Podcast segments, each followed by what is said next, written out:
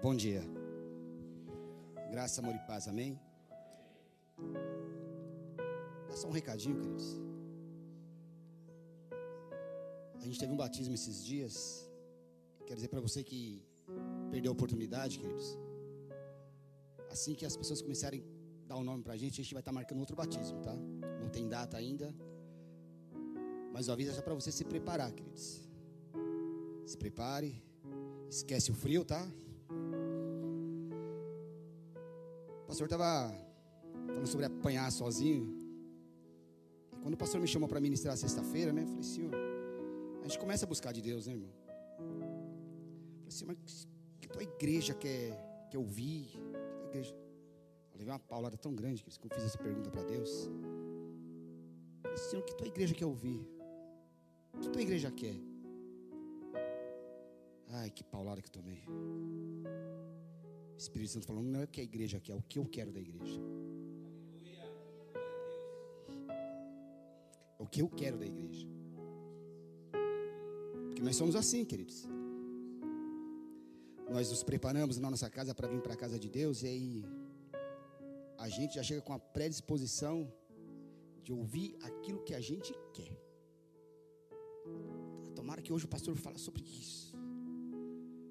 Ou a gente traz alguém de convidado aqui e fala assim: não, vou levar um convidado lá e tomara que Deus usa para falar com a vida dele.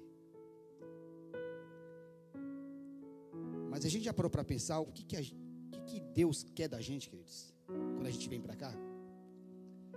Você já parou para analisar o que, que Deus quer de você, como igreja? O que Deus quer da igreja, queridos?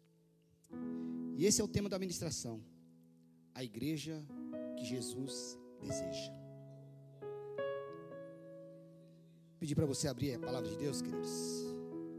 Livro de Atos dos Apóstolos. A igreja que Jesus deseja.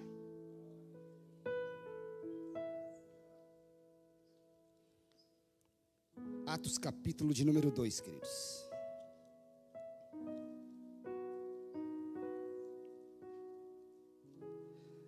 Atos 2. Vamos ler, queridos, a partir do versículo 40. Atos 2, 40. Quem achou, diga amém. Glória a Deus. Diz assim a palavra de Deus, queridos.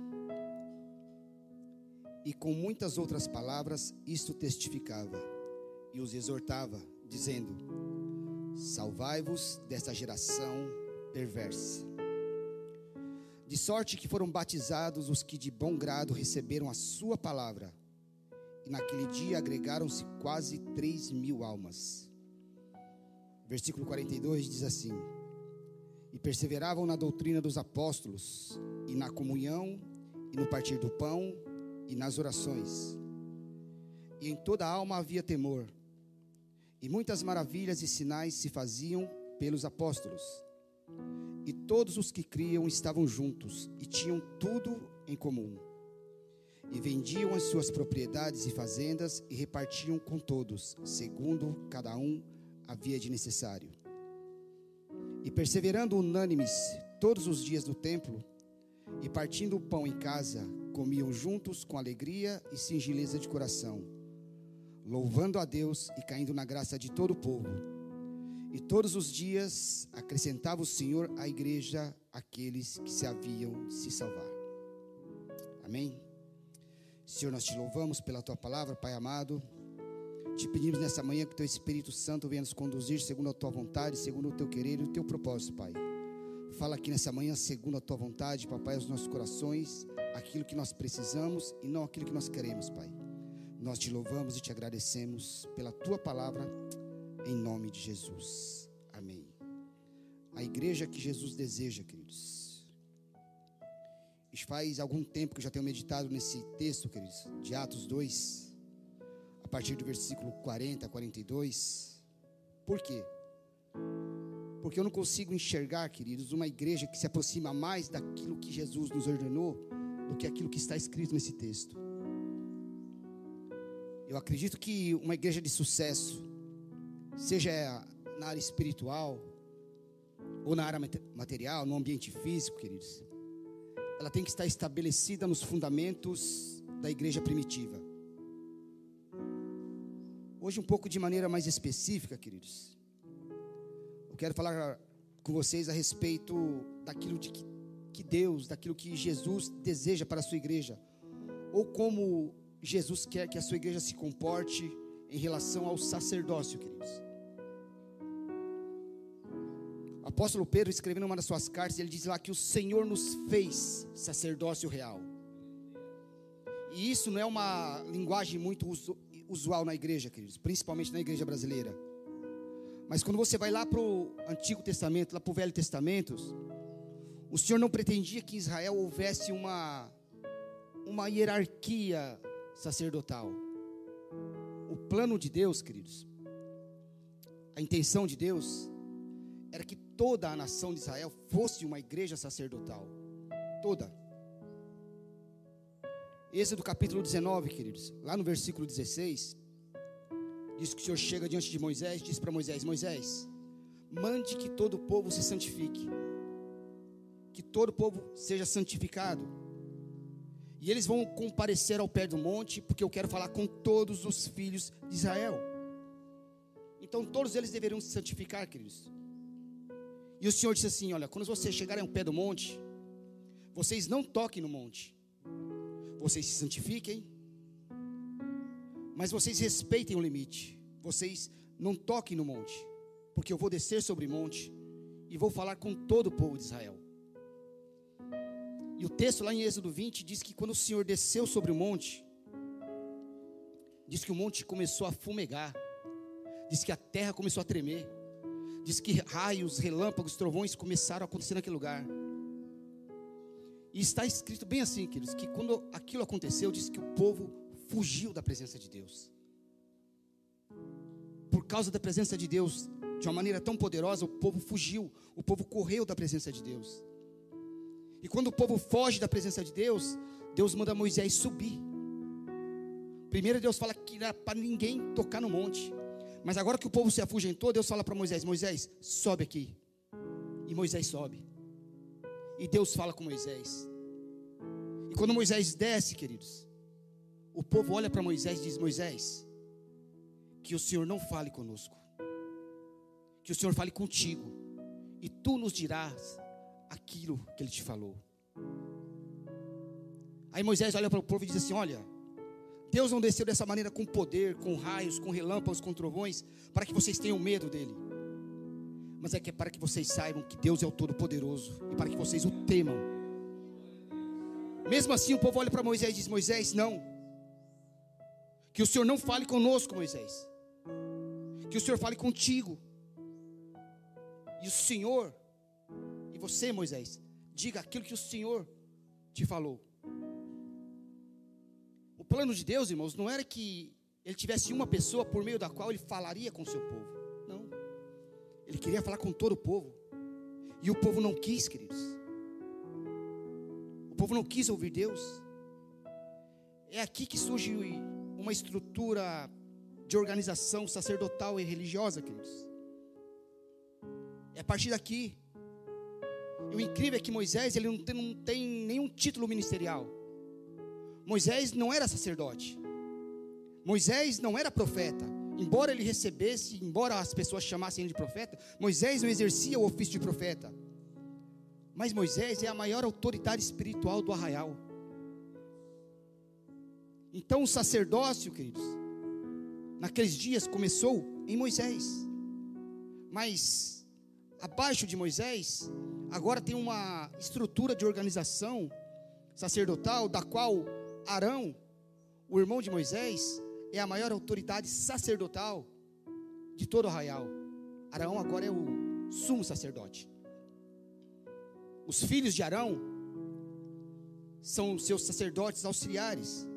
Então o Senhor começa a estabelecer, queridos, através da tribo de Levi, um sacerdócio, uma estrutura religiosa, através dessa tribo de Levi. E agora nós chegamos aqui no Novo Testamento, queridos. E nós estamos lidando agora com a igreja. tirados para fora. Eclésia, separados. Um povo escolhido para ser o povo que representa o céu aqui na terra. E a estrutura hierárquica da igreja, a estrutura religiosa, religiosa da igreja, é como se fosse a estrutura de organização sacerdotal igualzinha de Israel. Só que isso não deve impedir, não deve ser um bloqueio para que a igreja se torne também uma igreja sacerdotal. Ou seja, Deus, queridos, Ele quer falar com toda a igreja, não apenas com alguém, não apenas com alguns. O plano de Deus é que a igreja inteira, queridos, seja uma igreja que ministre. Só que entenda, eu não estou dizendo para você que Deus quer que todos sobam aqui e cantem. Eu não estou dizendo para você que Deus quer que todos venham aqui e preguem. Eu estou dizendo para você que toda a igreja, todos o corpo, todo membro, queridos, seja sacerdotal, seja uma igreja que ministre. Como assim, pastor? Você é ministro lá na sua faculdade. Você é ministro lá no fórum, na rua, no seu emprego. Você representa o céu aqui na terra. Você é ministro de Deus. Você é sacerdote de Deus. Você é o sacerdócio espiritual. E uma das razões pela qual Deus ele chama os seus apóstolos e forma eles discípulos é para que eles ministrassem por onde quer que eles andassem. Então, o que Deus pretende com a igreja é que todo o corpo, queridos, todo membro, se torne sacerdócio, se torne ministro, para que você exerça esse ofício, para que você exerça esse papel. Uma vez uma mulher cristã, queridos, dona de uma agência de viagens, ela procurou um pastor e disse que ela falou para esse pastor que estava disposta a vender a sua parte na sociedade da agência de viagens dela. Porque a outra antiga sócia dela vendeu a parte dela para uma outra pessoa. E essa outra pessoa que comprou essa parte na agência era uma pessoa do mais alto nível da Umbanda, queridos. Diz que essa pessoa chegou lá, começou a colocar algumas imagens, queimar incenso lá dentro. E ela chegou para o pastor e disse: Pastor, eu vou vender a minha agência, a minha parte, porque onde Deus está, o diabo não pode estar, então Deus não se mistura. E o pastor disse assim: Quer dizer, minha irmã, que a senhora está falando que onde o diabo chega, Deus tem que sair? Está querendo dizer o que, pastor? Estou querendo dizer que você está falando que se o diabo chegou lá, você tem que ir embora. Ele falou, ah, pastor, mas o senhor sabe que onde está a escuridão, tem lugar que Deus não, não, não vai. Deus não se mistura. E o pastor falou assim: Por acaso, irmão, existe algum lugar que Deus não vai? Existe algum lugar que Deus não iria? Deus que desceu às partes mais baixas da terra e que foi libertar o cativo do cativeiro, o Deus que foi até as trevas e venceu a morte, existe algum lugar que Deus não vai? Daí o pastor falou para aquela irmã: irmã, você tem duas opções. Ou você ganha essa mulher para Jesus, ou você compra parte dela na sociedade. Afinal das contas, aquela mulher ainda comprou a parte da mulher na sociedade e ainda levou aquela mulher para a igreja. Por quê, pastor? Por quê, queridos? Onde um servo de Deus pisa, Satanás tem que bater em retirada. Por quê, pastor? Porque você é luz, irmãos. Você é sal. E Deus não usa o sal, queridos, para temperar o que já está temperado. Deus não usa a luz para brilhar onde já resplandece. Deus vai te enviar no meio das trevas, queridos, para você marcar a presença de Deus e transformar aquele lugar. Deus vai te usar como sal para você dar tempero onde não tem vida. Jesus não te chama para você brilhar, queridos, em meio às luzes. Jesus te chama para brilhar no meio das trevas. Você vai representar Deus no lugar onde você convive. E aí alguém vai dizer assim: Mas, pastor, lá é maligno. Lá o diabo já tomou conta do ambiente. E Deus vai falar para você: É, o diabo tomou conta do ambiente. E eu estou colocando você lá justamente como meu infiltrado, para que a luz resplandeça e você transforme aquele lugar. Só que nós temos que entender, queridos, para que, que, que isso seja alcançado, nós temos que ganhar o perfil e a consciência da igreja apostólica, da igreja primitiva. No cenário que nós vivemos hoje, queridos, o termo apóstolo virou hierarquia. Mas no contexto bíblico, queridos, o apostolado não significa hierarquia. O apostolado significa missão. E a igreja apostólica, ela tem uma consciência de igreja, eles entendem o que é igreja. Eles entenderam o recado de Jesus. Incrível como nós, né, nós temos sabedoria e conhecimento que dá para varrer uma calçada, mas nós não temos consciência do que significa igreja. A igreja primitiva, a igreja apostólica, tinha consciência do que significava igreja, daquilo que Jesus queria deles, e eles realizaram isso com maestria. E nós, nós temos consciência do que Jesus quer de nós, queridos, como igreja. Por isso o tema, queridos, o que Jesus deseja da sua igreja. Qual é a igreja que Jesus quer? O que Jesus pretendia quando nos estabeleceu como igreja aqui, queridos? O que Jesus quer que nós sejamos como igreja? Então nós vamos compartilhar alguns itens aqui, queridos algumas características daquilo que Jesus deseja. E a primeira coisa que Jesus deseja da sua igreja, queridos, é que Ele quer uma igreja que aprenda.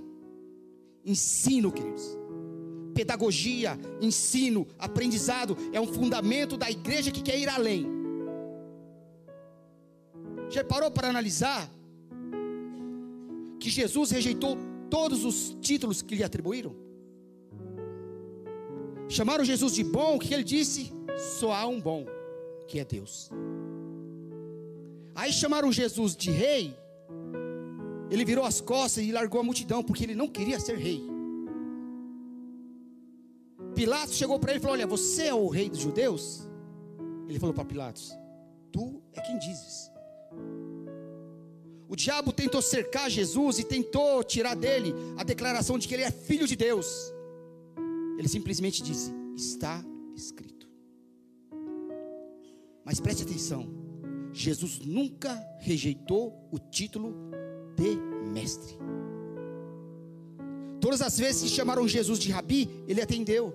Por quê? Porque um dos fundamentos do reino de Deus é o ensino. Não há uma igreja sólida sem que a cultura do reino esteja entranhada, impregnada nele.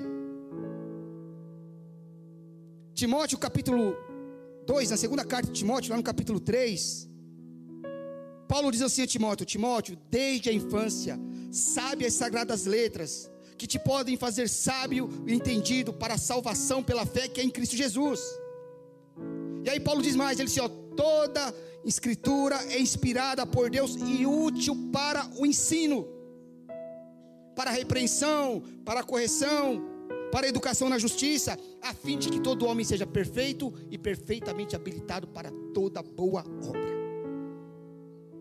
E ainda em 2 Timóteo, só que lá no capítulo 2, no versículo 15, ele diz assim: Timóteo, procura apresentar-te a Deus como obreiro do que não tem do que se envergonhar, que maneja bem a palavra da verdade. Ensino.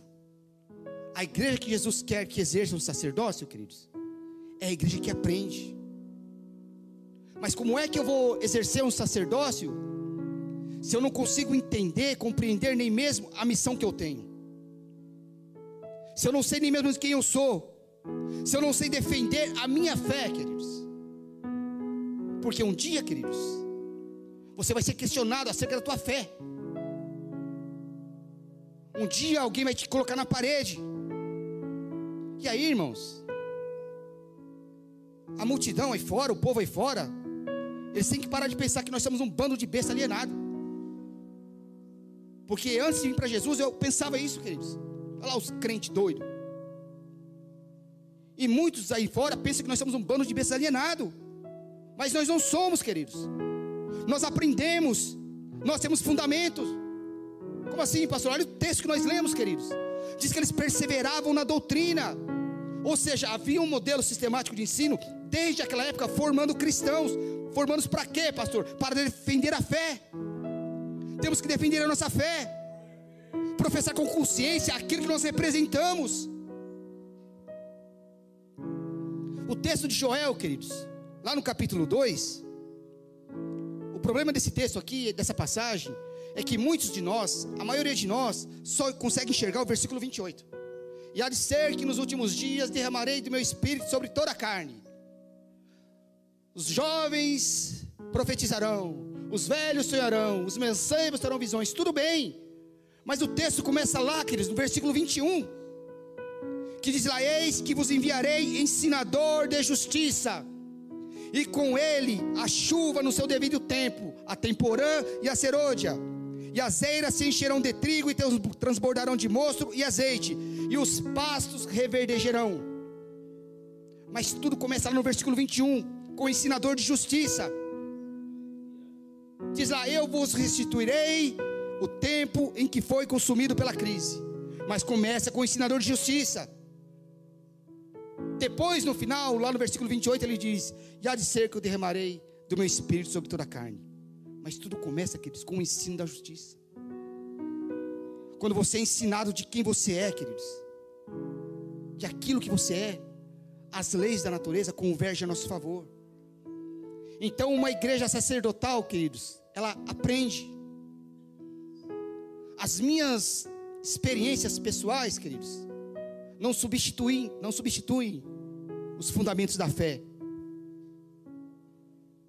as minhas experiências, queridos, pessoais, não pode substituir o fundamento daquilo que eu acredito. Porque a, as minhas experiências pessoais são exclusivas a mim. Os fundamentos da fé, queridos, são universais. As minhas experiências pessoais só diz respeito a mim, mas a palavra de Deus alcança a todos. Então a igreja que não aprende, não cresce, queridos. Então nós temos que aprender a valorizar os fundamentos da nossa fé. Porque a igreja que Jesus quer e que Ele vai usar é uma igreja que avança no aprendizado. Uma igreja que defende a sua fé, queridos. Você já parou para analisar que tem pessoas que você quer ganhar para Jesus, mas a tua fé não convence elas? Por isso que elas não vêm para Jesus? O teu conhecimento não convence elas a servir a Deus? Aquilo que você defende não convence elas a estar aqui na igreja? Então, se você não aprender os fundamentos da fé, queridos, como é que você vai ganhar, ganhar alguém para Jesus?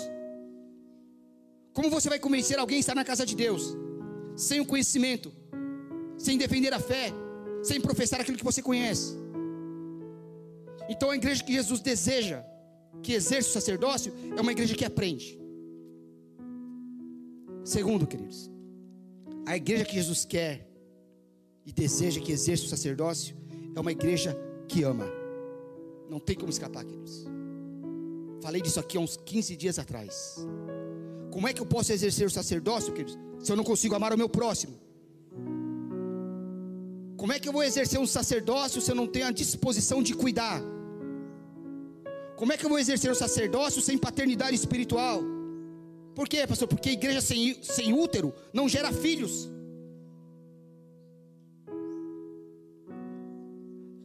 Discípulos que não têm leite não amamentam, queridos. Cuidar de filhos requer a disposição de você acordar de madrugada para dar a mamadeira, para dar o leite. Você tem que entender isso.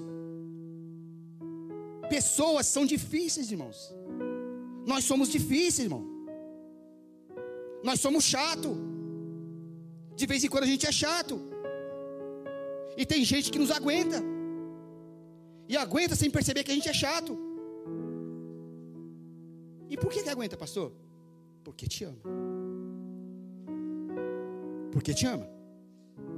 Levanta a mão não. Qual foi a mulher aqui que não teve dor de cabeça com o marido? Levanta a mão não. Qual é o marido aqui que nunca teve uma queixa da mulher? Hã? Ah, por que que tá firme lá? Por que que tá junto? Por que, que não arreda o pé? Porque ama. E a Bíblia diz assim: o amor encobre uma multidão de defeitos. Amor. Interessante que encobrir no texto lá não é negar. Encobrir no texto lá é acobertar. Como assim, pastor? Tem defeito, mas é meu. É chata, mas é minha. É encrenqueiro, mas é meu.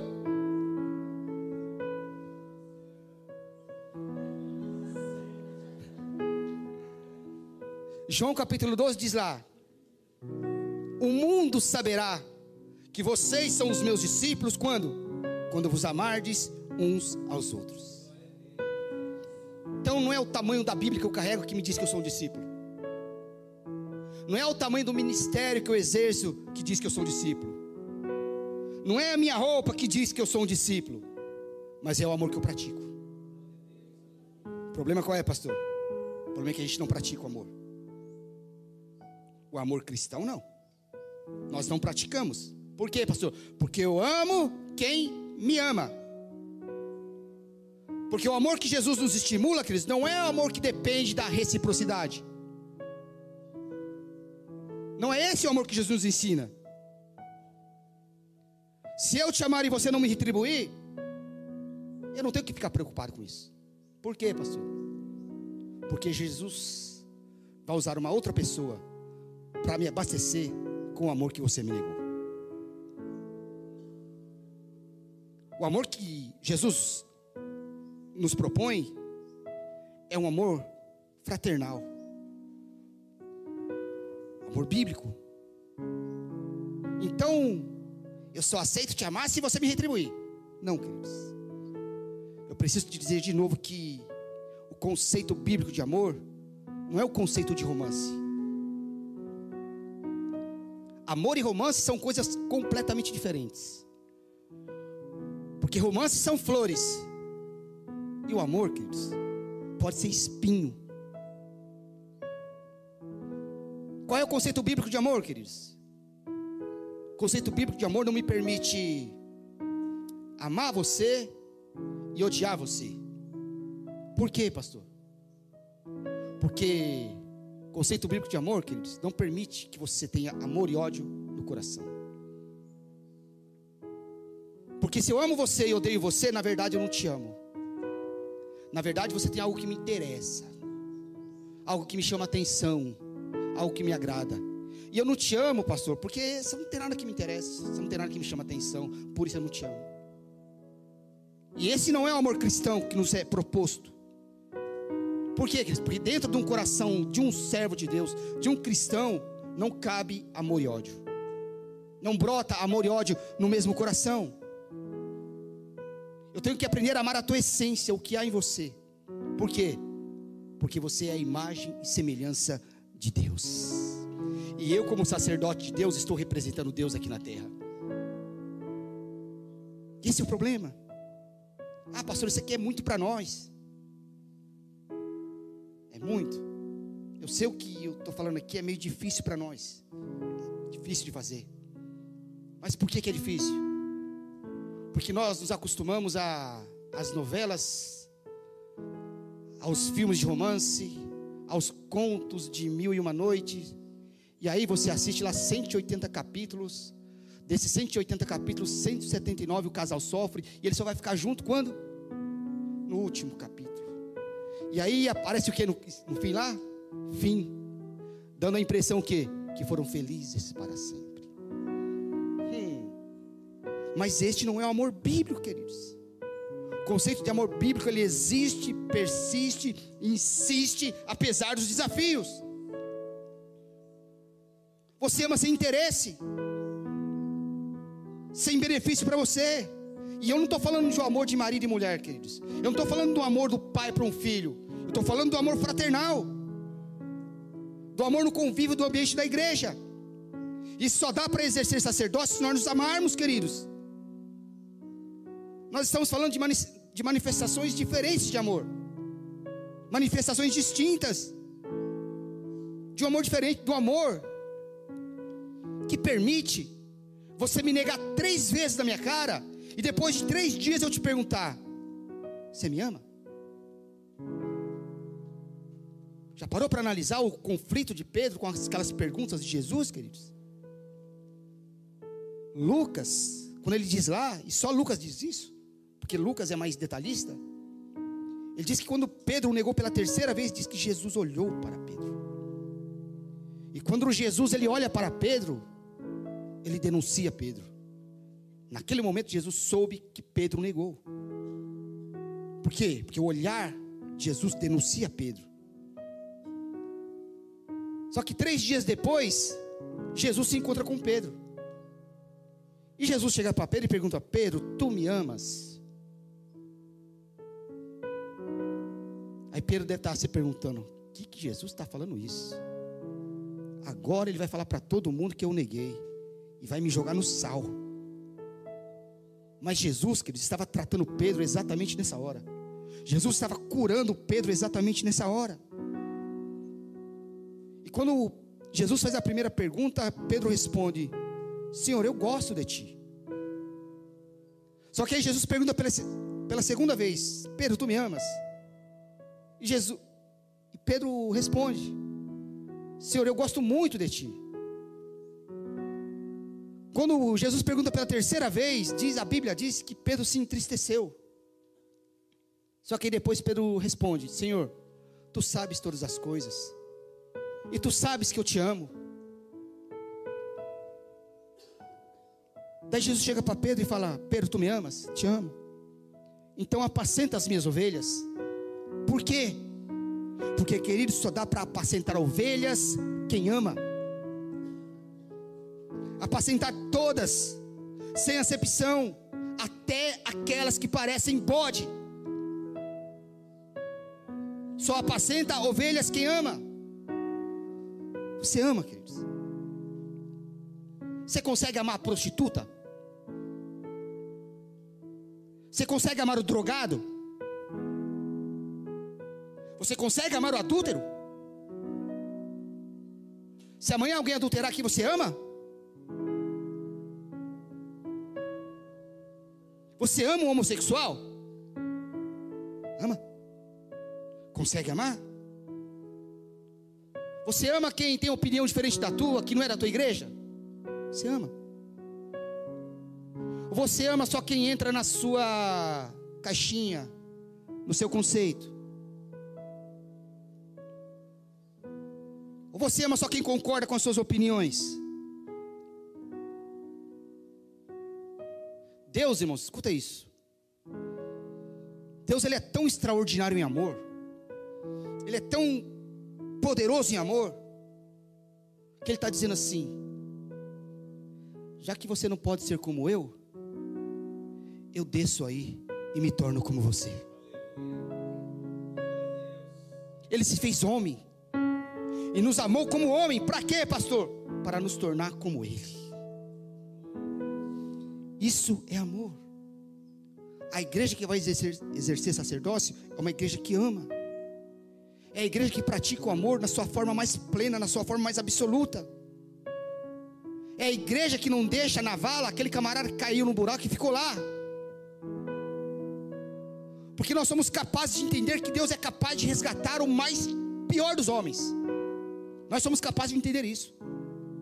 Mas nós não somos capazes de entender que Deus é capaz de resgatar aquele que entre nós foi ferido e caiu. Por quê, pastor? Porque infelizmente nosso amor é religioso. Porque nós não aprendemos a amar a essência das pessoas, nós aprendemos a amar o que? A aparência delas. Nós não amamos a essência das pessoas, quando na verdade Deus quer que nós amemos a sua essência, por quê? Porque a essência delas as faz ser semelhança e natureza de Deus. Então, uma igreja que quer exercer sacerdócio e que Jesus deseja, é uma igreja que ama. Ah, pastor, que sentido tem essa palavra aí? Tem sentido, meu irmão, depois que acabar o culto, você pegar o telefone e ligar para uma pessoa que você sabe que saiu da igreja e que não está indo em igreja nenhuma. Tem sentido depois que acabar o culto, você pegar o telefone e ligar para uma pessoa que congregou você, com você durante muito tempo aqui. É você ligar para ela e falar: Olha, estou com saudade de você. Quero dar um abraço em você. Faz tempo que eu não te vejo. Por onde você anda?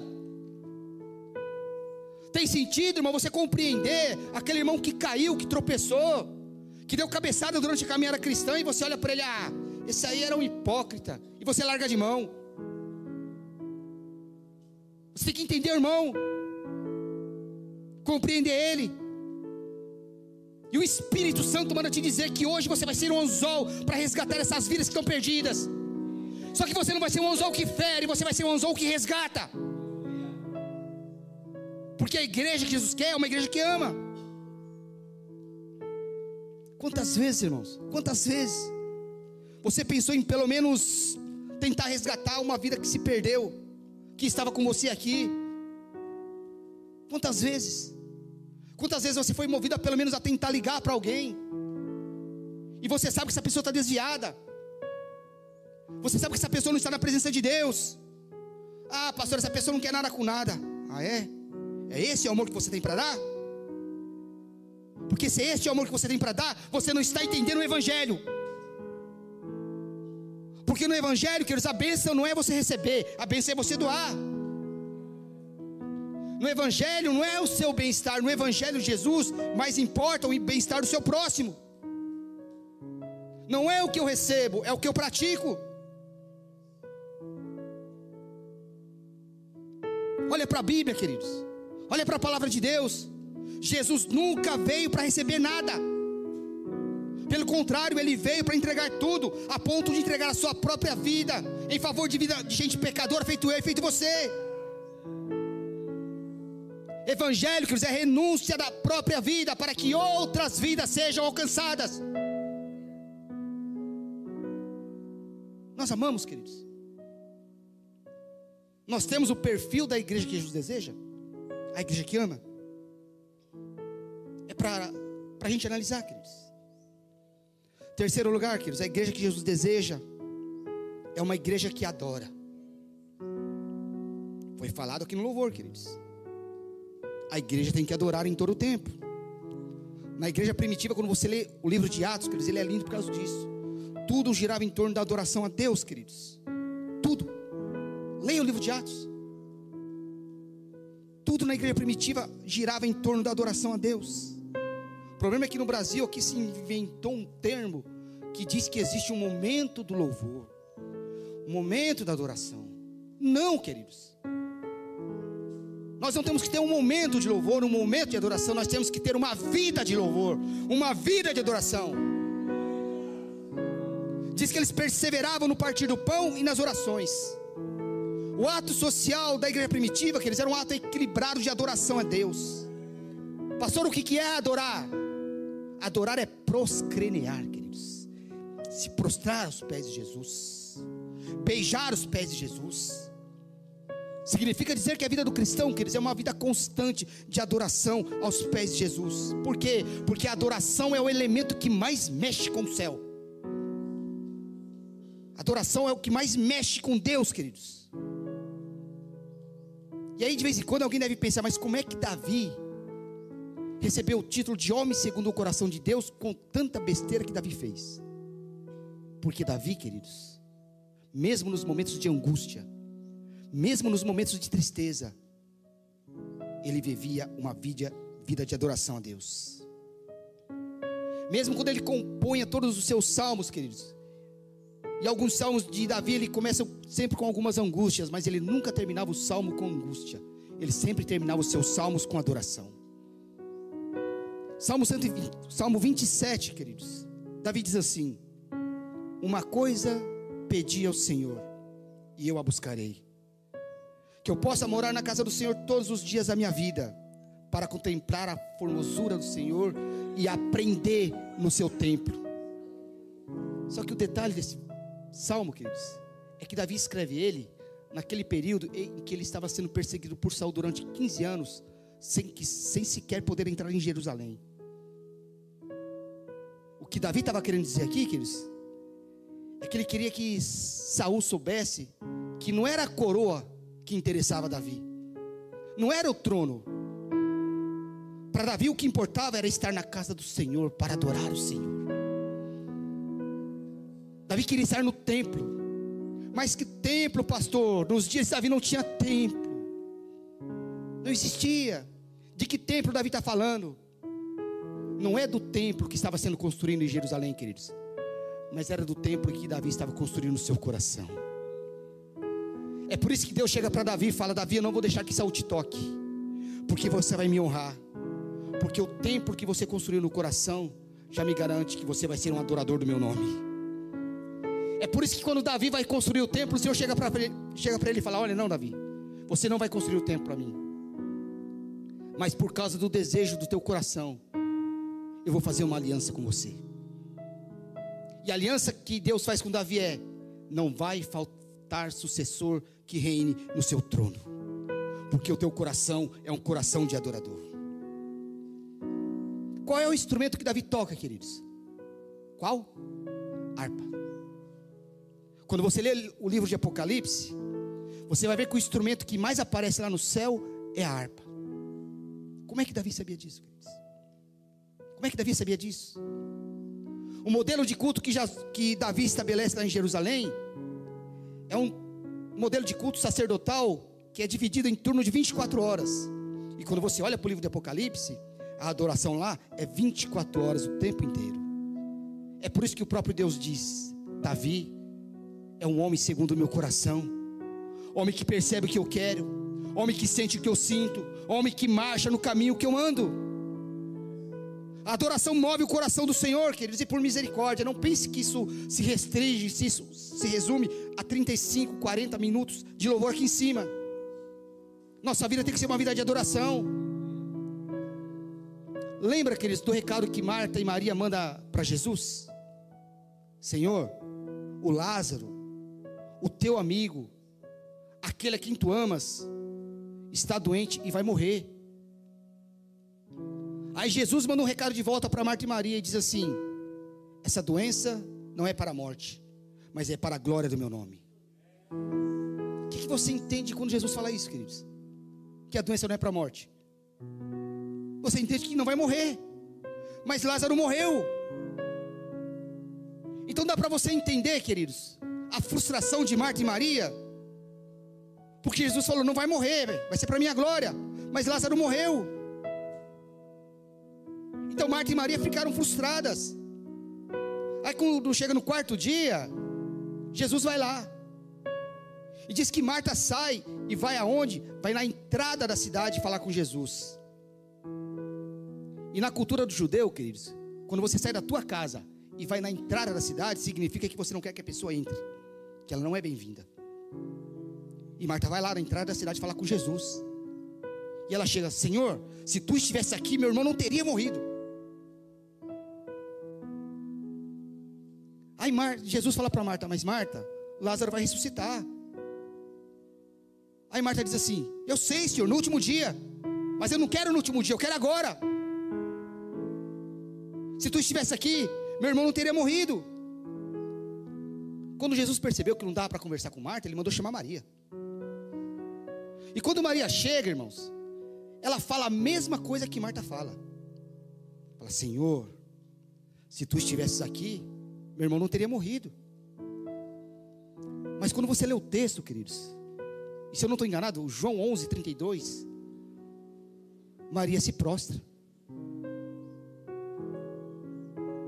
A Bíblia não fala isso de Marta. Marta não se prostrou. E Maria era uma mulher que sempre se assentava aos pés de Jesus para aprender. E fica uma lição, queridos. Quando você está aos pés de Jesus, você reage diferente no dia da tribulação. Então o texto diz lá, diz lá que quando Maria chega para falar com Jesus, primeiro ela se prostra. E quando ela se prostra, ela diz: Senhor, meu irmão morreu.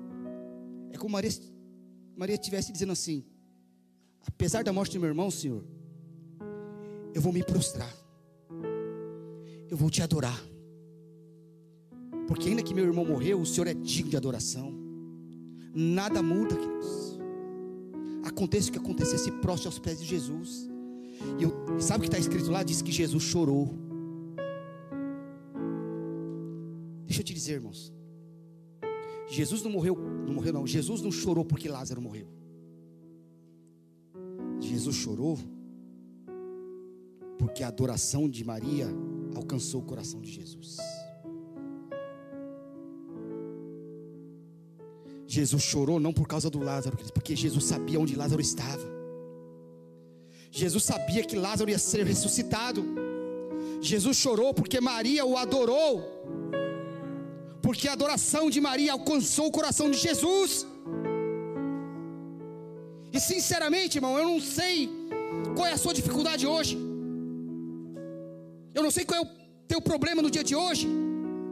Mas para de chorar. Para de reclamar. Para de ficar triste. E adore. Até a tua adoração alcançar o coração de Deus.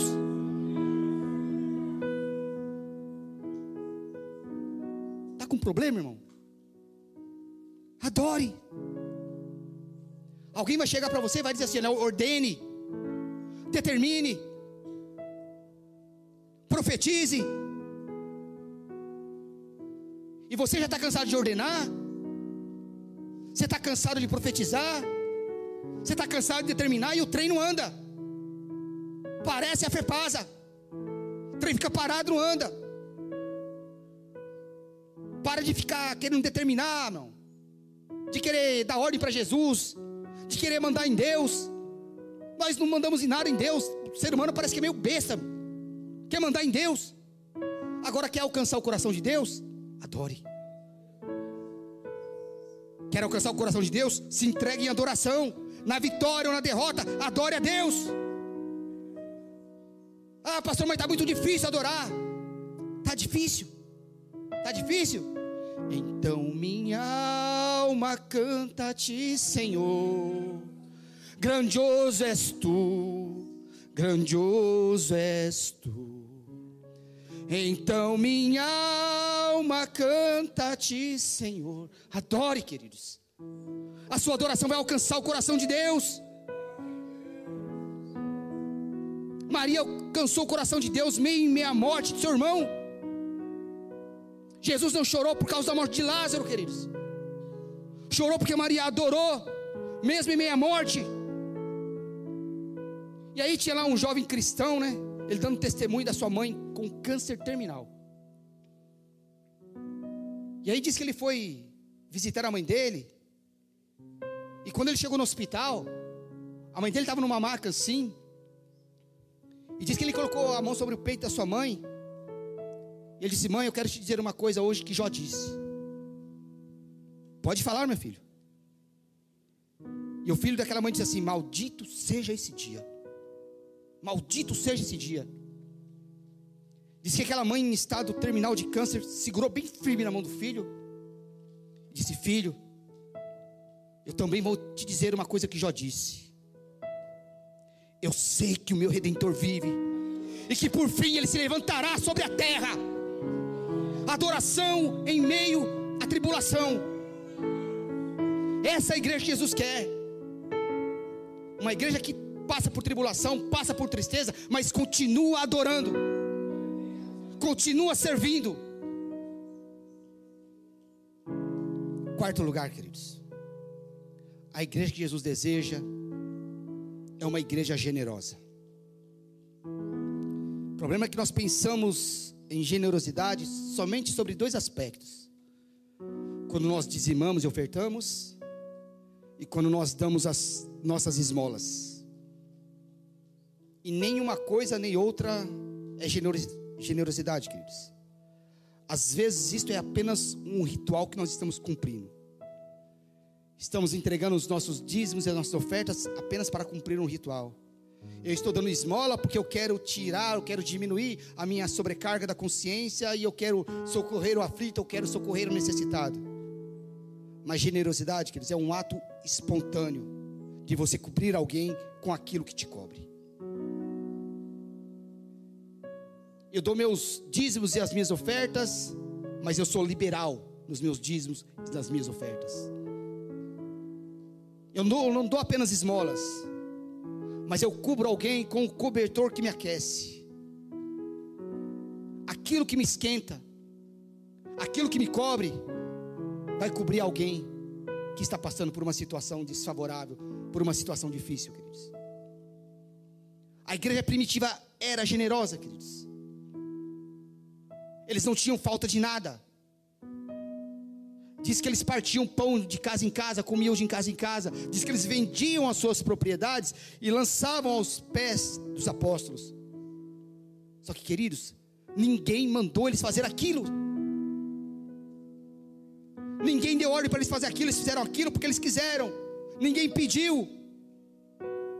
Paulo escrevendo aos Coríntios, ele diz assim: Eu vos dou testemunho dos irmãos da Macedônia que insistiram em cooperar com os irmãos da Judéia, de modo que além das suas forças, eles o fizeram. Generosidade.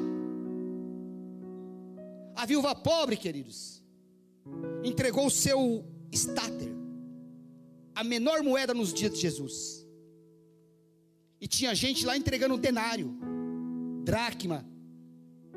Tinha gente dando uma moeda muito poderosa da época, que era uma tetradracma síria, a moeda mais valiosa nos dias de Jesus. Mas quando aquela mulher entrega aquele estáter, Jesus disse que essa foi generosa. Por quê? Porque ela deu tudo o que ela tinha, ou melhor, ela deu aquilo que ela só tinha.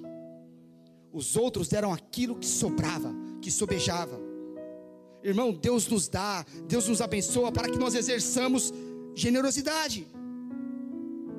E talvez você não possa dar tudo, talvez você não possa isso sozinho, mas Deus tem te dado condições de você fazer alguma coisa. E no Antigo Testamento, que generosidade era lei. Lei. Jesus estabeleceu para os judeus isso como regra. Então a igreja de Jesus dos nossos dias, para exercer sacerdócio, tem que ser uma igreja generosa. A carta de Tiago, queridos, é uma das cartas mais pesadas, queridos. Tiago ele pega pesado. É como se Tiago pegasse, sabe aqueles taco de beisebol e deixasse a noite inteira descansando na água. E no dia seguinte ele ia tirar aquele taco lá e dava pancada para todo mundo. Essa é a carta de Tiago. Tanto é que a carta de Tiago, queridos, na versão luterana, é depois do Apocalipse. Aquele negócio, primeiro deixa terminar tudo, depois a gente lê a carta de Tiago. De tão pesada que a carta é. Ninguém condena tanto a religiosidade e a hipocrisia quanto o Tiago. Ele chega e fala assim: Olha, você tem fé? Tenho. Então me mostra a tua fé pelas tuas obras.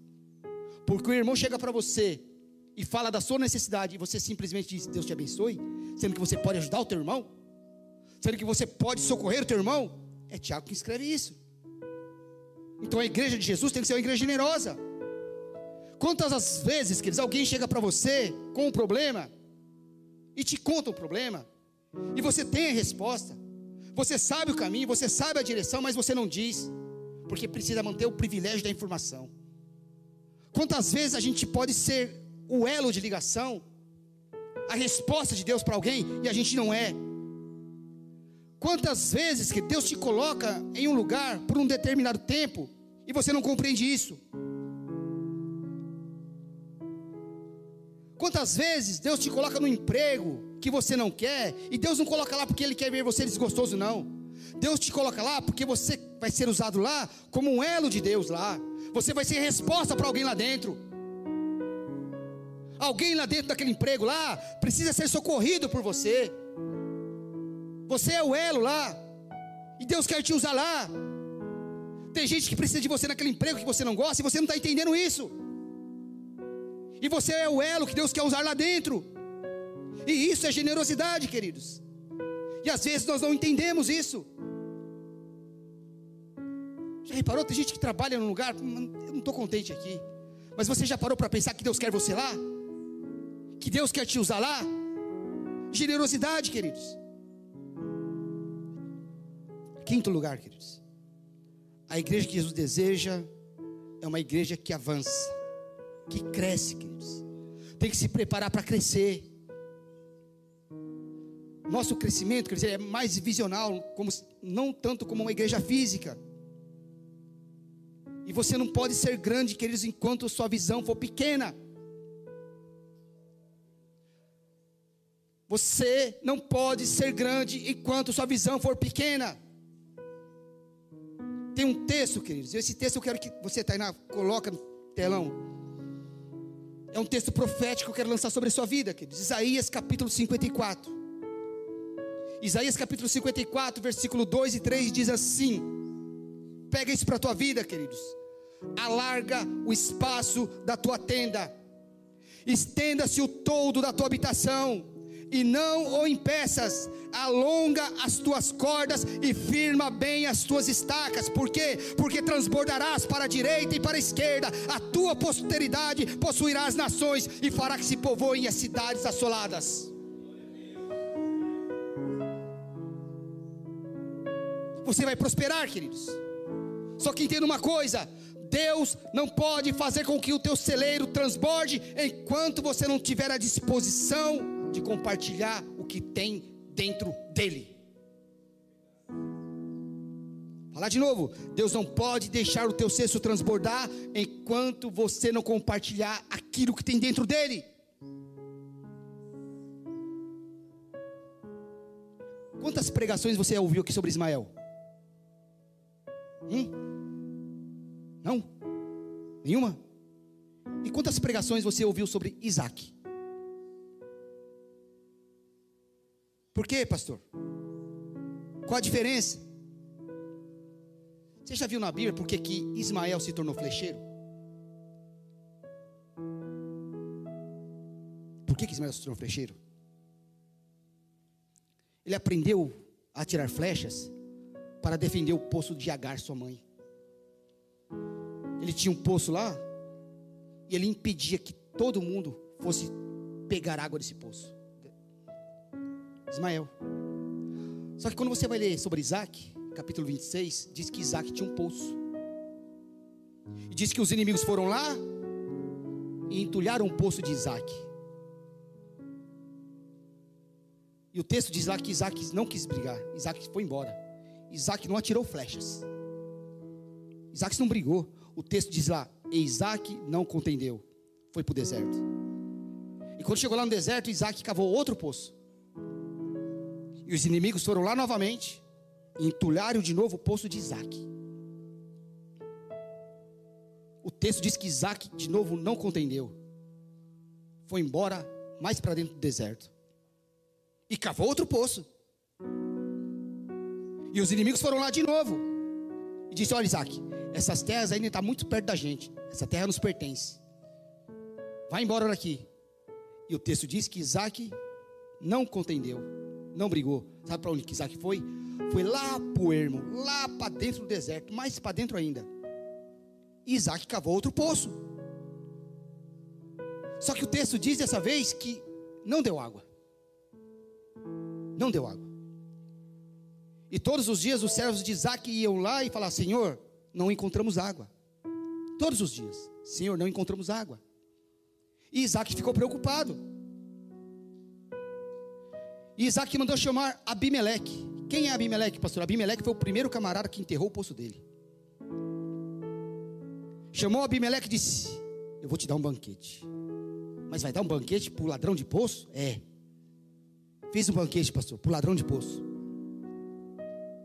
E enquanto eles banqueteavam lá, diz que Isaac começou a dar presentes para Abimeleque. Presenteou Abimeleque. Depois que eles comeram, se fartaram, Isaac ainda abençoou Abimeleque. No mesmo dia, está escrito bem assim: os servos de Isaac vieram e falaram: Senhor, encontramos água. Senhor, encontramos água. E Senhor, não é água comum, são águas vivas. Sabe o que é água viva no deserto, queridos? É a nascente de um rio. Deus está falando para Isaac: entulhar os teus poços, enterrar, enterrar os seus poços. Mas agora eu vou te dar água viva. Eu vou te dar rio. Eu quero ver quem é que enterra rio.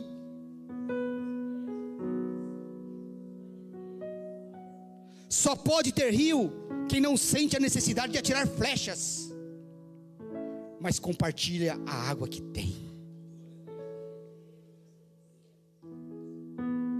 Quem tem necessidade de atirar flecha, queridos, vai ter que se contentar com um poço no fundo do quintal. Mas quem está disposto a compartilhar da água que tem, quem está disposto a regar outras terras e a prosperar outras vidas, vai receber de Deus rios e vai prosperar mesmo em meio ao deserto. A igreja precisa avançar, queridos. A igreja que Jesus deseja precisa avançar e crescer. Amém. Aplauda a palavra de Deus, queridos.